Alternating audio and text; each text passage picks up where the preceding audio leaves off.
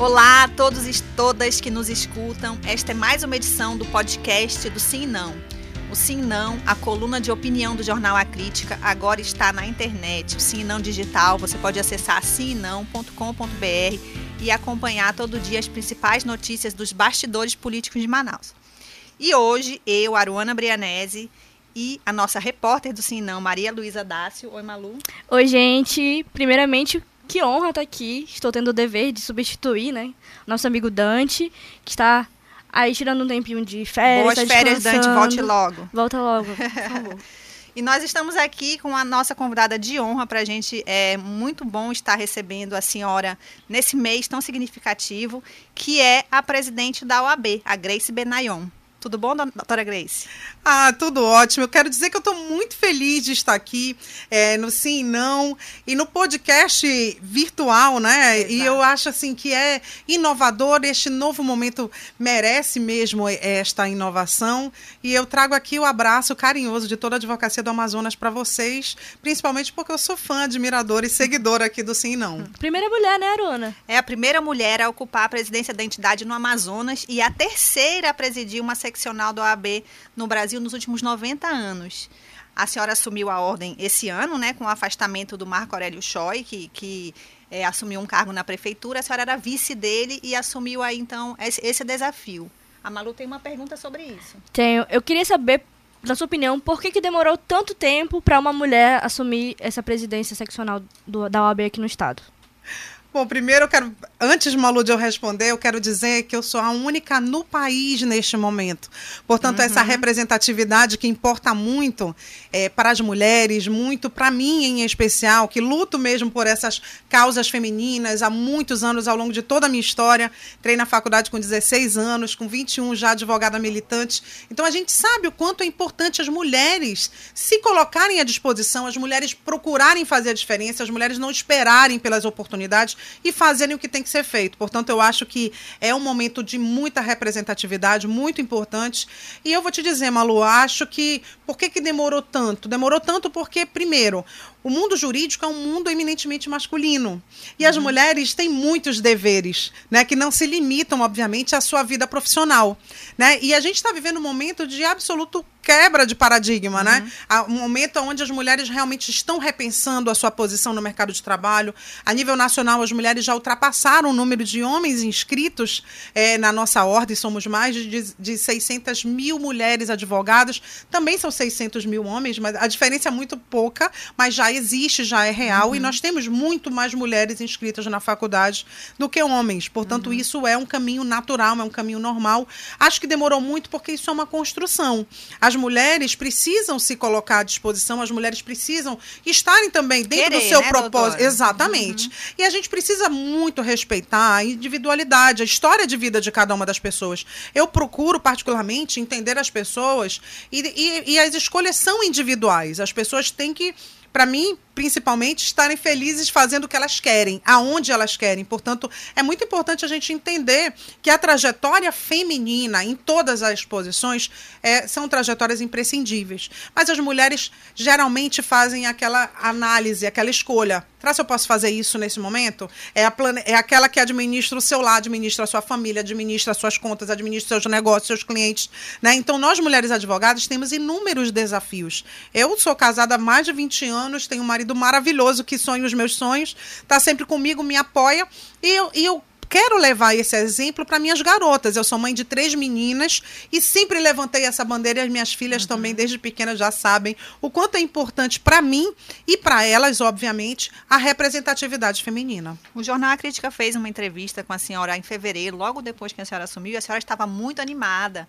Colocou aí a OAB como um farol que deveria né, mostrar esse exemplo para o Brasil de, de como a mulher no comando da entidade tinha tudo para dar certo, tanto quanto um homem, tudo. Agora, pergunta é: agora, depois de todos esses meses, a senhora se decepcionou em algum momento?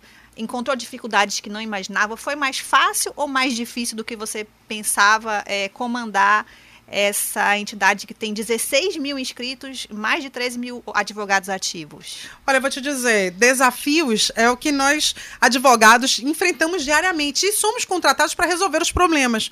Portanto, para mim, eu vou ser bem honesta, não foi nenhum fardo, não houve nenhuma, ai, estou desesperada porque eu tenho que resolver isso. Muito pelo contrário. Uhum. Acho que Acho que foi uma experiência sensacional, maravilhosa. Faço um registro é, de todos os homens e mulheres que estiveram ao meu lado, colegas advogados e advogadas, que junto comigo, de mãos dadas, me ajudaram a fazer uma gestão completamente diferenciada para a advocacia, em especial neste momento de pandemia. Uhum. Quando eu estive aqui, nós estávamos no auge da pandemia, assumi Sim. em janeiro, fevereiro e março.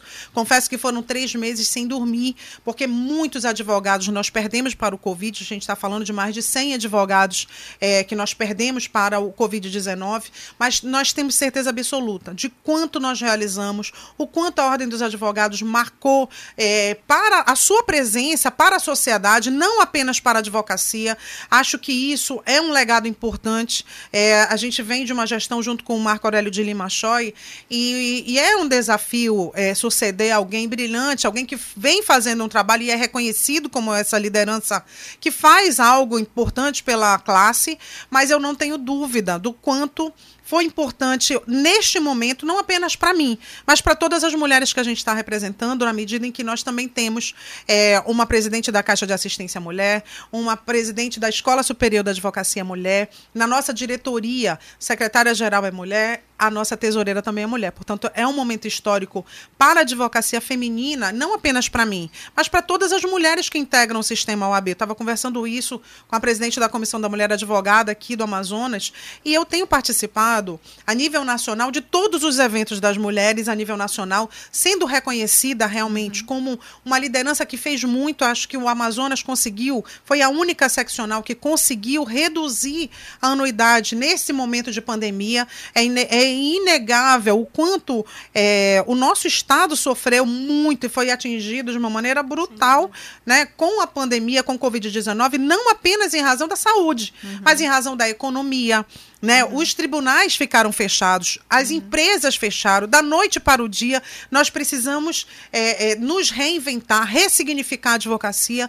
E a uhum. gente sabe, eu, eu vou te falar, eu estou muito feliz é, com tudo o que nós realizamos e o que ainda nós vamos conseguir fazer até o final dessa gestão. Em relação à, à pandemia, é, a senhora falou do legado como na sua gestão, né? mas para a atividade do advogado, o que, que a senhora acha que vai ficar é, depois que acabar a pandemia? Eu falo especificamente em relação a, por exemplo, audiências virtuais. A senhora acha que isso vai ser uma coisa que vai ser mantida? Até que ponto isso é bom e é ruim?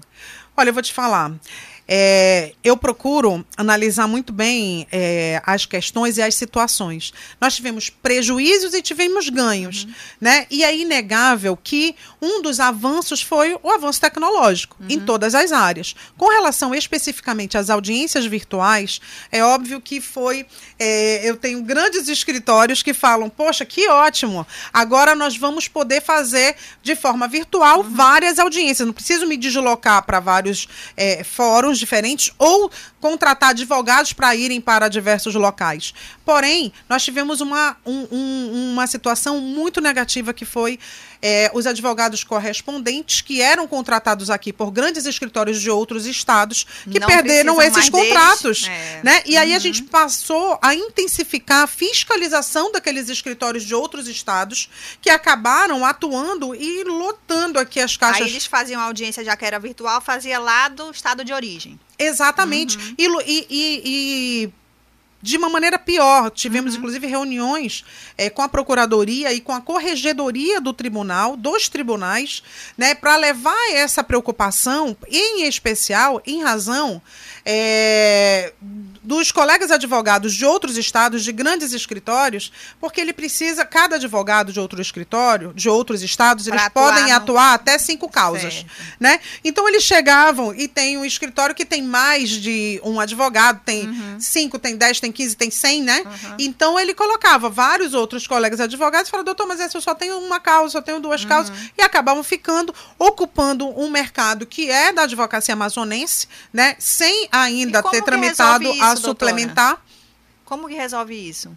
Intensificando a fiscalização uhum. e, portanto, nós criamos uma comissão para cuidar especificamente disso, junto com a comissão de prerrogativas e, e acionando os tribunais. Então, assim, é, a Procuradoria de Prerrogativas é, tomou uma medida com relação a isso também. Nós nos reunimos com a corregedora Nélia, já quero, inclusive, agradecer aqui de público é, pelo brilhante trabalho que vem, sido, vem sendo realizado, inclusive em conjunto com a advocacia, ouvindo a advocacia, é, prestigiando a, a, nossa visão, porque é algo que atinge a todos. Uhum. O tribunal fica sobrecarregado, né, a ordem dos advogados fica prejudicada na medida em que tem outros, é, outros advogados de outros estados atuando de forma irregular, uhum. porque se ele não tem uma suplementar no nosso estado, ele está de forma, de forma irregular. E nós também tratamos com a desembargadora Márcia, que é a corregedora do TRT. Certo. Maria Luísa. A gente vai mudar agora um, um pouco de assunto, vai falar um pouco sobre redes sociais e advocacia, pode ser? A gente experimentou durante esse período de pandemia também o famoso cancelamento, as pessoas começaram a se expor mais nas redes sociais e eu tenho uma dúvida até que eu, perguntei de algumas pessoas, advogados mesmo, é, amigos meus, o que, que eles queriam perguntar para o presidente da OAB. E foi essa pergunta que, que vieram fazer para mim. Que quais são os artifícios jurídicos né, que os advogados podem tomar ou podem fazer em relação ao cancelamento, que é essa, essa prática que infelizmente acontece e que acaba atingindo psicologicamente muito, muito mal as pessoas. E essa foi um, um dos assuntos que me pediram para perguntar. Se eu, é. for, se eu for cancelada, por exemplo, eu recorro a quem? Eu vou reclamar com o Papa ou na legislação brasileira tem como eu me proteger e evitar isso? Nós temos uma delegacia especializada em crimes cibernéticos. Uhum. A gente precisa ter muito cuidado né, com, com, que, com esse novo normal que nós estamos vivendo, onde as pessoas estão é, emocionalmente abaladas. Saúde mental das pessoas uhum. está inegavelmente abalada. Então, uma coisa que talvez fosse mínima ou resolvida de uma maneira é, simples, como uma conversa hoje, pode ser resultado de um stalking, pode ser uhum. resultado de um cancelamento. Uhum. Tem uma repercussão muito negativa. Muitos colegas advogados falavam, e aí? Teve uma advogada muito linda que fez uma dancinha, né? Sim. E tem os outros advogados que falam, olha, advogado precisa ter uma postura. Perfil, né? Precisa ter um perfil, precisa saber precisa, se precisa, posicionar com credibilidade no uhum. mercado. Eu acho assim, sinceramente, cada um tem um estilo pessoal e muito peculiar. Uhum. A gente está vivendo esse novo normal que exige da advocacia um olhar diferenciado, mas exige da sociedade brasileira uhum. mais equilíbrio emocional. Sim, então, as pessoas ficarem cancelando as outras sem justo motivo, eu acho que isso é de um desequilíbrio emocional absurdo. Uhum. E a gente precisa entender que as pessoas precisam respeitar as outras. Uhum. Respeito é a palavra de ordem e muita gente não tem postura, seja para lidar com rejeição, seja para lidar com inveja, opinião tem muita gente, opinião né, diferente. Uhum. E é uma coisa assim muito simples, muito clara, é visível. Basta você ter o equilíbrio emocional para enxergar, né? Então você vê é, que lamentavelmente, de fato, tem pessoas que são canceladas injustamente. E aí a gente não fala nem uma questão de justiça, a gente fala uma questão de direito, né? Sim.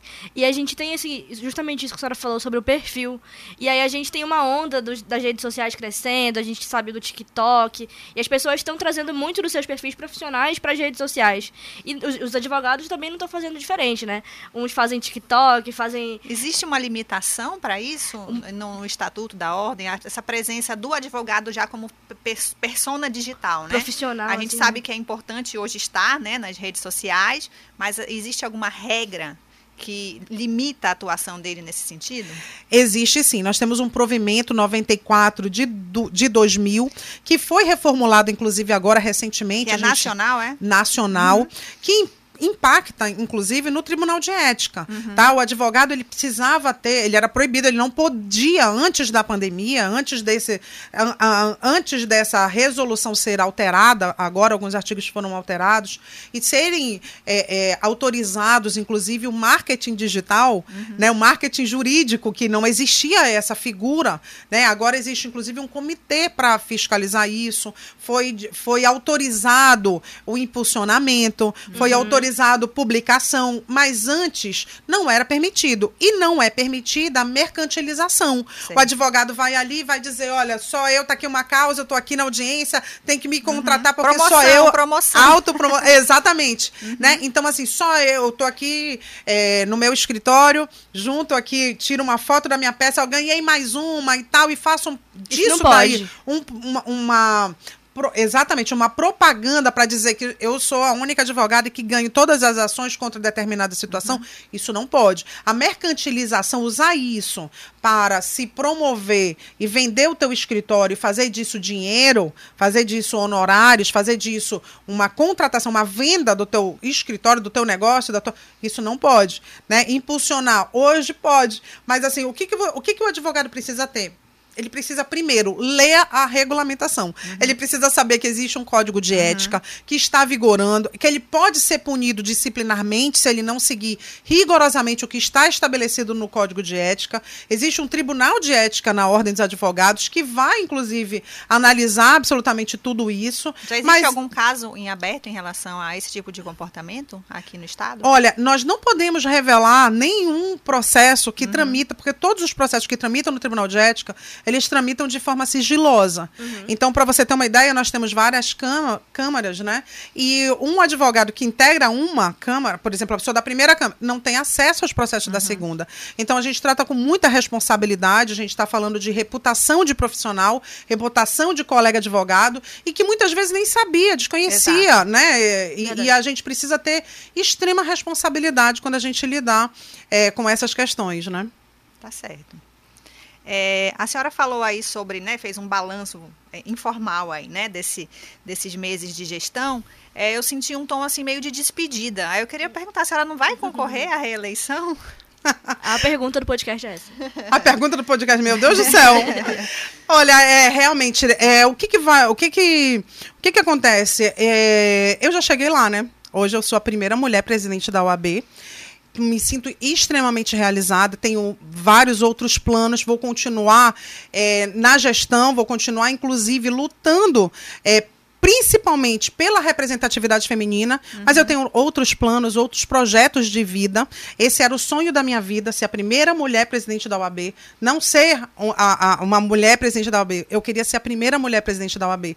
Isso para mim tem um significado enorme, eu agradeço muito a Deus por essa oportunidade, agradeço muito ao nosso grupo né, é, hoje nós temos o Beto Simonetti, que é o secretário-geral da OAB Nacional, e é assim o nosso futuro presidente da OAB Nacional. Portanto, a gente está falando de um sonho que, é, que não é apenas do Beto, é um sonho nosso, é um sonho meu também. Eu sei o quanto isso representa para o Estado, uhum. o peso dessa responsabilidade é, de tomar decisões que não, que não te atingem, a, a, não, não, não envolve apenas a tua história de vida, mas envolve a história do teu Estado, a história é, do que realmente importa para você, que é a advocacia. Portanto, assim, eu, eu fiz essa opção posição de estar no, nesse grupo, de fazer parte deste time, que vai apoiar a, o Beto como presidente da OAB Nacional. Isso é muito grande, isso é muito importante para a advocacia brasileira, que também precisa é, ter, pela primeira vez, um amazonense fazendo história. Portanto, assim, a gente sabe é, que Bernardo Cabral já foi, mas ele foi pelo Rio de Janeiro. Uhum. Né? Então, ele não foi um amazonense que estava lá. Acho que isso é, é tem muita representatividade, a gente sabe o quanto é grande essa, esse projeto de vida e eu estou uhum. sonhando junto com ele esse sonho. E a senhora acha que isso acabou suplantando divergências locais? Porque a gente tem visto um movimento mesmo de união de grupos que em outras eleições estavam né, em, em lados opostos. E agora a gente parece que tem, tem uma união. É em torno desse projeto mesmo, da é, eleição do Beto Simonetti? Exatamente. É uhum. em torno desse projeto. É um sonho que passa a ser nosso. Um sonho da advocacia amazonense. Uhum. Ter um presidente amazonense, um presidente da OAB Nacional amazonense. Hoje, mais do que nunca, o Amazonas precisa ter um olhar diferenciado em todas as áreas. Eu digo que quando o Brasil sofre, o Amazonas é, é sofre muito mais. Uhum. E da mesma forma, quando o Brasil cresce, o Amazonas cresce muito mais. A gente está vivendo dias muito difíceis, de momentos de polarização, momentos onde a gente precisa ter mais do que nunca a certeza da democracia, a certeza de, do respeito e a certeza de que nós precisamos fazer do Amazonas um estado mais forte e mostrar para o país inteiro a força da advocacia amazonense. Eu acho que eu, eu neste momento, nessa, com essa oportunidade de ser a única mulher presidindo uma seccional, de estar em contato com todos os presidentes de seccional, a gente percebe o quanto é difícil e desafiador quebrar paradigmas, mas o quanto é gratificante, o uhum. quanto é importante você se sentir uhum. pertencente. Você está ali, você está opinando, você está sendo ouvida. Né? Eu consegui, para você ter uma ideia, é, junto com o Beto, fazendo essas movimentações nacionais, sou a única seccional que conseguiu é, dar um auxílio para os advogados amazonenses, é, uma redução de 60%, até 60% no pagamento da anuidade. Uhum. Veja, eu tive que falar no Conselho Federal, eu tive que falar no Colégio de Presidentes para todos os presidentes, eu tive que mobilizar e comover as pessoas, mostrar, olha, uhum. nossa situação é essa. Os tribunais fecharam. O que eles viveram depois, nós vivemos muito uhum. antes. Nós vivemos e sofrimos com, de uma maneira muito mais intensa. Então, você poder levar isso para o Brasil e mostrar que a tua realidade é outra, é o que nós precisamos fazer a nível nacional. Uhum. O Brasil, hoje, a nossa Zona Franca, gente, está precisando de homens e mulheres fortes, de mãos dadas, para lutar pelos nossos direitos. A economia está é, é, tá sofrendo de uma maneira absurda. Nós estamos vivendo dias extremamente desafiadores para o comércio, para a indústria, e o Amazonas está sendo atingido. E mais do que nunca nós precisamos fortalecer todas as posições, não apenas na advocacia, uhum. mas em todas as posições. Já acho que representatividade feminina é importante. Eu me sinto absolutamente representada. Decidi, eu tomei essa decisão de estar de mãos dadas com o Beto sonhando esse sonho. E tem um nome que vai encabeçar localmente essa chapa?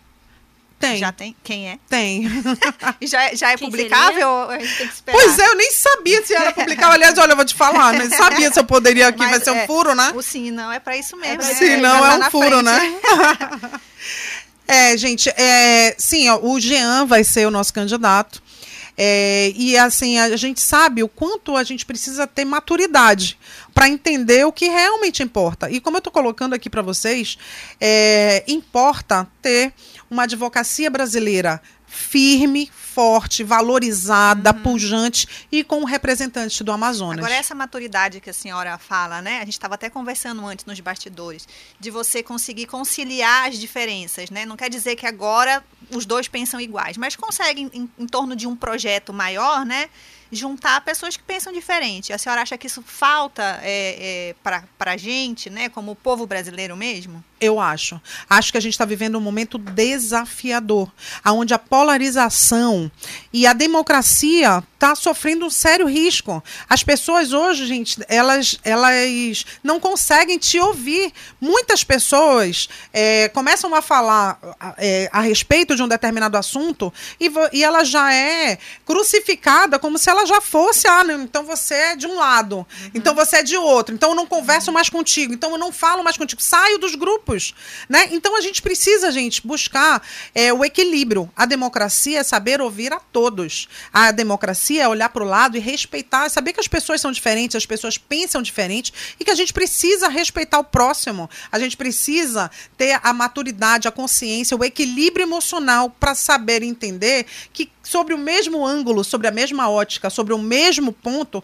existem olhares e visões diferentes. E a gente precisa dar as mãos para construir uma cidade melhor, um mundo melhor e um Brasil mais forte. Eu acho que mais do que nunca a gente precisa pensar isso, reverberar isso para todos. Muitos foram abalados não apenas com a saúde, mas com a sa saúde física, mas também com a saúde mental. Eu vejo que isso foi um problema que talvez o Covid, talvez a pandemia, talvez o isolamento social, talvez não, seguramente a pandemia, seguramente o Covid, seguramente esse momento, esse novo normal, que atingiu as pessoas de várias maneiras, ele também atingiu a saúde mental. Portanto, às uhum. vezes a pessoa não consegue nem completar uma, uma frase e o outro já está acusando o outro já está é, é, conspirando, falando mal, fazendo mal, e a gente precisa mudar. A gente precisa mudar essa história, a gente precisa olhar para o lado e respeitar as pessoas, respeitar o que elas fazem, respeitar o que elas falam e principalmente o que elas pensam. A democracia é isso. E o nosso país está vivendo essa polarização que é muito preocupante. Doutora, é, a gente está chegando em, em, mais um ano eleitoral, né? E a senhora está acompanhando toda essa questão da reforma eleitoral. A gente está aqui Hoje o Amazonas é um dos estados que menos tem representação feminina na política. Bem pouco, é, décimos acima dos 30%. E aí, a senhora está acompanhando todo esse, essa, esse embrólio ao redor da reforma política. O que a senhora pensa sobre essa participação feminina das nossas mulheres né, na política do nosso estado? Eu penso que as mulheres precisam se aliar mais, se unir mais e entender a importância da representatividade feminina. Eu sou uma pessoa que eu, eu me formei muito cedo, entrei na faculdade com 16 anos, 21 já tava, é, eu já estava com a minha carteirinha militando, com 22 eu já era procuradora da Câmara Municipal de Manaus. Eu fiquei 11 anos lá, saí como diretora geral, ocupei todos os espaços naquela instituição. E a senhora tem advogados na família? De onde veio esse, esse Sim, eu sou de... filha do Wilson ah, Benayon, tenho muito orgulho do meu pai. Meu pai foi delegado, meu pai montou a, a academia de polícia aqui no estado do Amazonas, foi é, vereador. É, e eu cresci nesse mundo uhum. político. No ambiente, né? No ambiente político. Meu pai é presidente de escola de samba, né? Então, assim, eu cresci, eu sou do povo, né, minha gente? Já fui tudo. É, e a gente percebe o quanto, ah, talvez isso tenha me dado essa uhum. bagagem, essa. É, é, eu acho que mais do que tudo eu devo muito aos meus pais principalmente é, pelos valores de, de a gente olhar para as pessoas e ver o ser e não uhum. o ter. Então, da mesma maneira que eu entrava na casa do governador, eu entrava na casa de um pobrezinho que não tinha nada que ia fazer, ia ser a baiana da nossa escola de samba, e eu sentava com ela, comia com ela, trabalhava com ela, fazia as coisas junto com ela. E a gente percebe que as pessoas são merecem respeito, as pessoas merecem um olhar diferenciado, e a gente constrói, consegue construir as coisas do nada. E a gente precisa mostrar que existem valorosas mulheres no nosso estado, na nossa cidade, no nosso país, que precisam ocupar os espaços. Mas a política, ela, é, ela, ela talvez é, intimide as mulheres, na medida em que não são as mulheres que decidem, não são as mulheres que estão na mesa, na medida que tem um presidente de partido que vai uhum. decidir ali.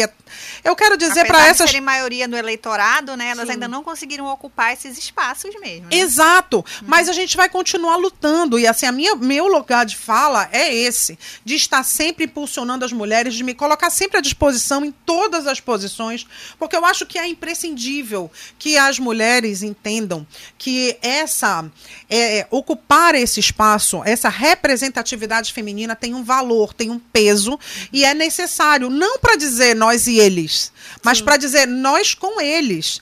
Eu, você, Deus e todo mundo e mais alguém juntos para construir tudo de melhor tudo de melhor. E a mulher, naturalmente, ela tem, ela tem qualidades que são um complemento perfeito dos homens. Eles precisam entender que ninguém está aqui lutando contra eles. Nós estamos aqui dando a nossa contribuição, a nossa visão, a nossa atuação, a nossa gestão. Ela também faz a diferença. E, portanto, é importante que as mulheres entendam e ocupem esses espaços de poder para darem a sua contribuição, para levar esse olhar feminino uhum. que é imprescindível para a sociedade. E até próprios estudos já mostram que locais com representatividade maior das, das mulheres têm menos índice de corrupção, têm mais cuidado com a educação, com a cultura, que são, a gente sabe que são é, pontos essenciais para a nossa sociedade. Né? Exatamente. Olha, eu, vou, eu não vou saber exatamente é, os termos, mas tem um estudo que aponta que a, os lugares onde mulheres foram prefeitas, eram prefeitas, feitas na pandemia, né? Na pandemia uhum. né? O índice de mortalidade foi assim, menos de 50%.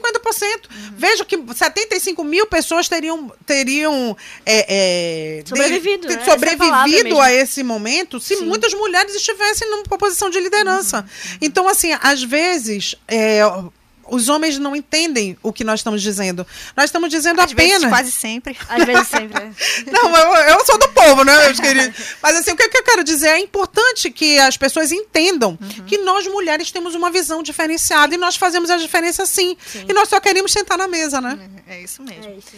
A gente está caminhando aqui para o fim do programa. Eu vou fazer mais, uma última pergunta e depois a gente vai para a nossa, nossa sessão do Sobe e Desce.